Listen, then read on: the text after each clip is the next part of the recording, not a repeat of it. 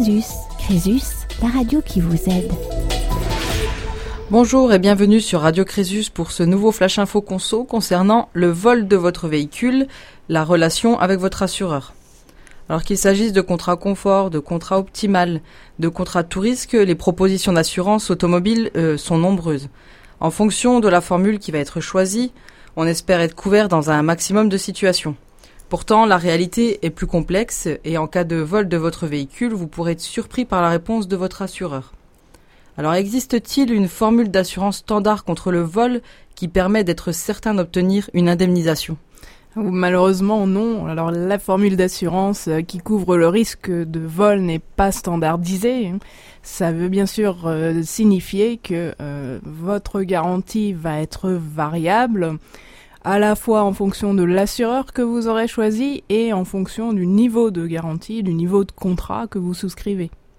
Comment savoir si l'assurance contre le vol que j'ai souscrite correspond à ce que j'en attends? Alors le seul moyen de connaître précisément les conditions de votre assurance, euh, c'est de vous référer à ce qu'on appelle les conditions générales d'assurance. Alors c'est un document qui généralement est présenté sous forme de livret qui vous est donné par l'assurance au moment où vous souscrivez votre contrat.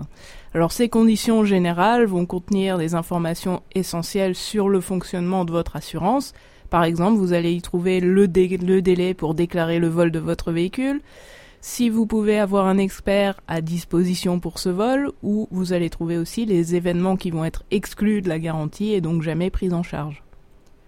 Si mon véhicule a été volé, que dois-je faire pour que mon assurance prenne mon dossier en compte? Alors il faut savoir que votre assureur va vouloir vérifier la réalité du vol.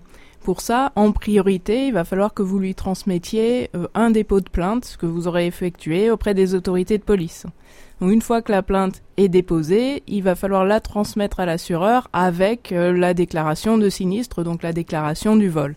Alors faites attention parce que la transmission de ces documents-là va devoir s'effectuer dans un délai de déclaration prévu dans le contrat.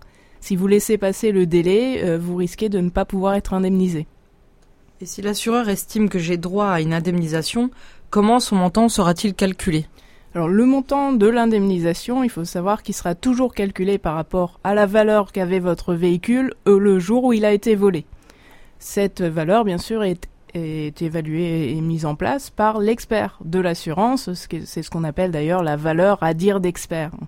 Alors en cas de vol, comme le véhicule n'est plus là, hein, par définition, l'expert ne pouvant pas l'examiner, il va devoir se référer à une somme moyenne en fonction de la valeur du véhicule que vous aviez sur le marché global de l'occasion. Alors dans ce contexte, euh, il ne faut pas hésiter à transmettre à votre assureur toutes les factures d'entretien que vous pouvez encore avoir et qui attestent de l'état réel du véhicule au jour du vol. Que faire si j'estime que l'indemnité proposée n'est pas suffisante par rapport à la valeur réelle de mon véhicule?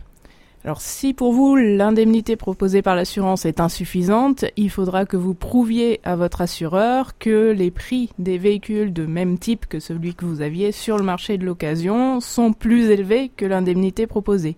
Pour cela, vous pouvez vous référer aux journaux spécialisés comme l'Argus de l'automobile ou l'Autojournal.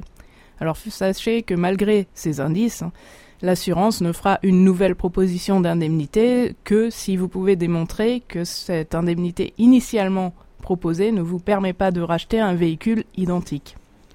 L'assurance peut-elle refuser de, m'indemniser au motif qu'il n'y aurait pas eu de vol? Alors malheureusement, dans certains cas, oui, c'est possible. La définition du vol qui est donnée par les assurances est extrêmement stricte.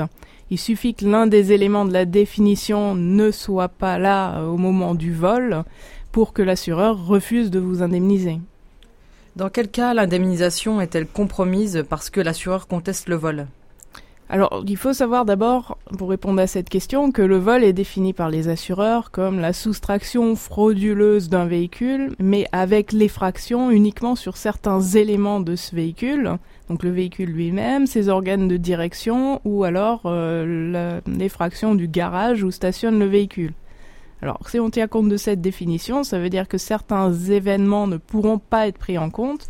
Donc, par exemple, si vous remettez votre véhicule à quelqu'un qui prétend vouloir l'acheter et qui vous remet un chèque volé ou un chèque sans provision, vous n'aurez pas non plus d'indemnité si vous faites voler votre véhicule alors que vous le faites essayer à quelqu'un en vue de sa vente. Ou encore, il n'y aura pas d'indemnisation si on vous vole le, votre véhicule alors que les clés étaient à l'intérieur. L'assureur peut-il refuser de m'indemniser parce que j'ai oublié de déclarer un élément concernant les circonstances du vol?